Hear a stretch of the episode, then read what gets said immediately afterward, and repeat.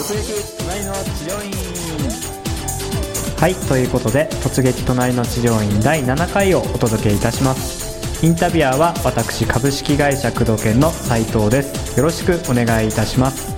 今回の「突撃隣の治療院」第7回は全3回に分けてお伝えしてまいります。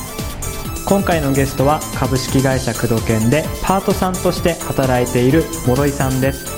諸井さんには女性向けの整体院に突撃してもらいました。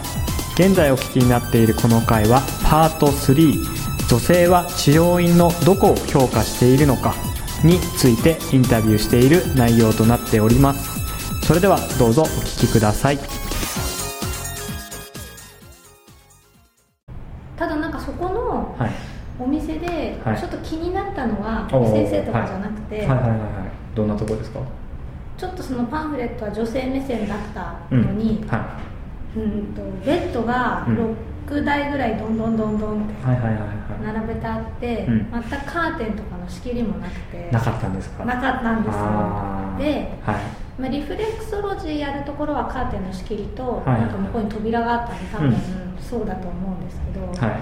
ちょっとそこがうん。残念だった、残念だったそうですなんかせめねてカーテンとかうん。あったらいいな。さっき最初に話したけど路面店っていうかその、うん。モールの中にあって人通りがあるようなところで、はいはいはいはい多分向こうもはい。外から見えた方の安心感をきっとそのお店店舗さんは求めてるから、はい外から見た時に少し見える感じ、うん。外からね。なんとなく。はでそういうのなのにカーテンも何もなかったから、いあーなんかちょっと騒いじゃいけないなじゃないですか気になりますよねそう。でもちょっと気配を、はい。人が通った気配とかを感じるので、うんはい。しかもなおさらこのもう本当にパンフレット見るとね 女性向けの。そうなんかだから癒されに行くって感じではなかった、うーんいわゆるその空間っていう部分ですよね、ううんん。空間作り、まあ、このコンセプトが合ってないっていうか。そうなんか女性っぽいのに、うん。あんま合ってねえな 中は本当に治療院みたいなだから治療院さんだったんですよね。きっとなんか器具とかもあの端の方に引っ張るやつですかね。なんか、うん。引っ張る器具牽引のやつかな。あれとかが端の方にあったりとかして、でその日業者さんも来ていてなんかその器具を入れるのになんか今日すいません業者さん入っててちょあっーと騒がしくてすいませんって声をかけられたんですけど、まあ、本当にカーテンも何もなく、うん。ベッドなんで、はまあ、本当にい、気になりますよね。そう本当に確かに気になるなと思ったんですけど。どっちかっていうとねリラックスするようなイメージでも、もう感じなくて戦いに行った感じになっちゃいました、そうですね。の骨盤矯正だし。ああちょっと残念ですね。体も硬いので。うーん結構戦いに行った感たっぷりで帰ってきましたそうなんですね。逆にじゃあまあ今こういわゆるそういった治療院さんが美容メニューをね入れてでそれを女性の患者さんに勧めたりとか、うん。はい、そういう流れっていうのが今すごいあるんですけどやっぱりその治療院の、まあ、空間っていうところがの美容と合ってないっていうところも一つ悩みだと思うんですよ、ただなんか事前にずっと通ってて、はい。信頼してる先生であで例えば先生が「こういうのもあるよ」とか、あうんうん。ちょっとお試し勧めてくれるで、ような。はい。うん、例えば LINE されてる患者さんに向けて、はい例えば女性だけで、うん。こういう限定ではい。LINE されてる患者さんだけどうですかお試しに、うん。みたいなんだったらやると思うし、うん。もう何回か入り方もスムーズじゃないですか、はいはいはい、一番は最初初めての人が来た時に演出するとしたらどんなところを工夫すればいいですかね、既存の患者さんに勧めているんじゃなくて今ねおそらくこう美容の患者さんは美容で集客したりとかまあ、例えばクーポンを出したりとか。やっぱりそうするとどうしても綺麗で、はい。なんですかね。その最初の方に言った五感みたいなところがありますかね。うん。雰囲気、まあ、匂いとかもそうです照そうなんです明もそうですし、うん。うんあと清潔感もそうですよね。もうバリバリの例えば接骨院みたいなところもいわゆる美容メニューを入れたりして美容の患者さん集客し始めてるんですけど、うんそ空間は変わってなかったりすると、うん来た時諸井さんみたいになりますよねやっぱり、例えば骨盤矯正とか、はい。こう例えば体の歪みを直しますとかよく最近あるじゃないですか、はでそういうので逆になんか中途半端なところに行くんだったら、うん。そういうちょっと接骨院さんだったり、うん。整骨院とか、はなんかそういうところはい。に通って直そうと。直そうってうん。思う人もうん。今最近いると思うんいらっだけどしゃいますよね、ううん。んただ事前に期待してるその期待値っていう部分が、やっぱ、まあ、エステだったりとか、うん。美容室だったりとか、比べるとこがね、うん。まあ、それなりにしっかりしたところだからこそっていうのもありますよね、うん。治療に行ってえって思う、うん。うん、千代さんとしては頑張ってても、うん。演出しててもやっぱ比べる特に女性はいろんなとこ行ってそうなんますからですよね。で施術すると大体うつ伏せになったりするじゃないですか。で穴開いてるじゃないですか、うん。ベッドに、はい。そこに顔をうずめることになると思うんですけど、そうね はい。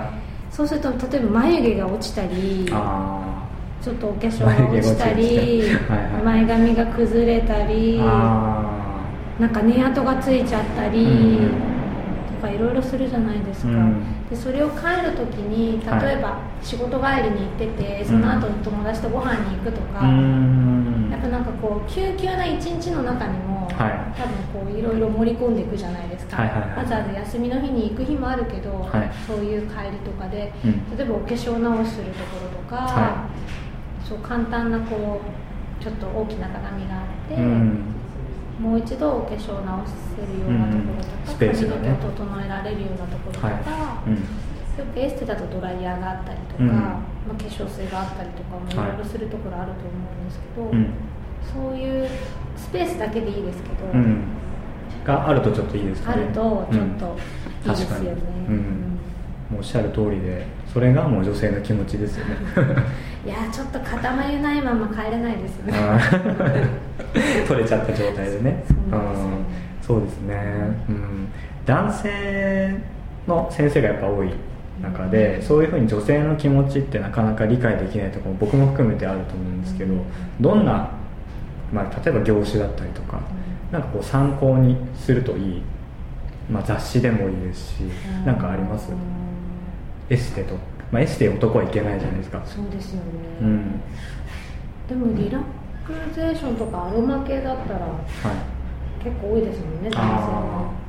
で今結構メンズエステとかもあるじゃないああそうですね。うん。やっぱり美に興味がある男性もたくさんいるので、はい。ああじゃあやっぱりそういうところに行ってみるのも。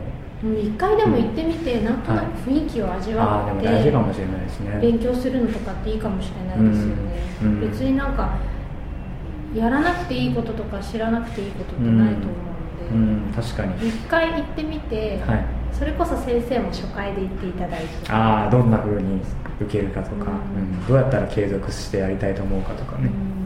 なんかそういう多点を見に行くのもすごいいいと思いますよね、うん、うんあとそしたらちょっとまた治療院さんに戻るんですけど、はい。はい。最後じゃあその治療終わって何かこう最後、えー例えば通う提案されたりとか。そう最後、はなんかまあもちろんそのカゴのお荷物を持って、い、はいはいはい。着替えの部屋に入れてくれて、はい。で私は着替えて出たらちゃんとお水、うん。テーブルの上にお水が用意されてて、はい。でまあいろいろ説明をされて、はい。で帰りもはい。入り口過ぎたところまで送っていおただいて。ーお見送りを。はい。ほうほうほう。すごい良かったです。だから本当になんかなんでしょうね。今ちょっとすこぶる体の調子は良くなったので、はいはいはいはい。月1回メンテナンス、うん行こうかなって感じでですか？もいいかな。おおって思ってます。うーん。そうなんですね。そのちょっとお水が出てきたりとか、うん。最後までお見送りしてくれたりとか、だからそこがきっとはい大手さんなんだと思いますよね、まあエステグループのですよね、うん。ここは。だからエステあだと例えばハーブティーが出たりとかお紅茶出たりとかうん。するところたくさんあるじゃないですか、でそこがお水っていうところがうん。ちょっとそういう治療院っぽいなって。いうのががでもそこがいいじゃないですか、うん。なんかそこまでのうん。おもてなしはちょっとやっぱりやりすぎじゃないけど、い。リラクゼーション的になっちゃうから、はい。なんか一杯のお水を飲んで帰るみたいな、すがすがしい感じで。すごいなんか良かったです、うんそういうまあ小さいことじゃないですけど、うん。そういうことが次来ようかなっていう気にさもさせますよね、うん。最後の。ううん。ん、ちゃんと誘導もきちっとしてくれるし、うん。なんか寝て起きると、うん。私どこ行ったらいいんだっけって思うので、なんかそういうのもあじゃあこちらです大事ですね。そうだそうだここで着替えたんだと思って、うん。そうそういうのもすごい優しく誘導してくれたんで、うん。そうですね。女性視点で見ると、まあ、施術自体ももちろんねその評価の対象ではあるけどもそういったサービスっていうところもすごく感じない、そうですね。感じますよね、うん。うん。重要だと思います、うん。あとはもう実際にじゃあもしそういうふうに美容メニュー導入したけれどもなかなか進められなかったりとか、うん。もしくは新規の患者さんが来てなかなか続けてもらえないっていうふうに悩んでるそういった治療家さんがいたら実際に行ってみるっていうのがじゃあうん行ってみたらいいと思います。一つアドバイスですかね。うん。やっぱりたくさんいろんいろたくさんやられてるところもあるじゃないですか、うんそうですね。心配りとかはい。も含め、はい。こう例えば店内の内装とかも、はい。あとお手洗いとかも、はい。すごい小さいお店だけどすごい綺麗にされてるとか、はこう清潔感があったり、すると男性一人の歯医者さんとかもそうですけど男性一人でやられてるところとかもうん。行ったことありますけど、はい。すごいいいですよね。受付が綺麗でとかちゃんと綺麗に掃除されてたり、うん。そういうなんかとお手洗いとか、はい。そうですね。女性は結構なんかこう埃とかそういうとこも結構見るじゃないですか。嫌ですよね。テレビがなんかちょっとねよく待合室とかにテレビがあったりとかする、うんあるじゃないですかはい。病院とかでも、はい。そこにすごいほこりとか溜まってるとあ掃除してないんだな。って思うねそこも見てるんですよね。見てます見てます、う結構細かいところ見ちゃんうん。そういうところに気づくかっていうところもね。う嫌ですね。女性のね細患者さん、うん、ただそれをやった方がやっぱ女性に受けはいいし、続けて通っていただけるうん。ようにしないと。そうでですすよね。よね、うん、すごくそこは大事ですよね。うん。他を見るっていうのはすごいいいとう思います、ん、あとなんか最後にお聞きになってる治療科の先生とかにアドバイスってありますか？えー女性視点私からできるアドバイスですか？えじゃあなんかこうじゃあ見た方がいい例えば雑誌とかなんかあーります？はい。女性の気持ちが分かるようなはいわかるって結構美容系だと美的っていう雑誌は結構有名ですよね、おー。今美容系の雑誌たくさんあるんで、はい。なんかそういうのにこう、うん。いろいろ整体の子整体院さんとかも出てうんますよね、取材されてるところありますよね、うんうんそういったところのじゃあ例えば店内の雰囲気だったりとか、うんうん。まあ施術してる先生の清潔感とか、うん。そういうのをちょっとじゃあ見てもらうだけでもいいかもしれないですね、うんいいですね、うん。ですね。はい。はいではそういうことでですね、えー突撃隣の強い第7回目のインタビューをお届けしてまいりました、えー今回ですね、えーお聞きいただいた、えー諸井さんの美容にですねあの興味のある女性目線での、まあ、ご意見というものをですねぜひ参考にしていただいて先生自身の治療院経営に役立てていただければと思います。それでは諸井さんありがとうございました。ありがとうございました。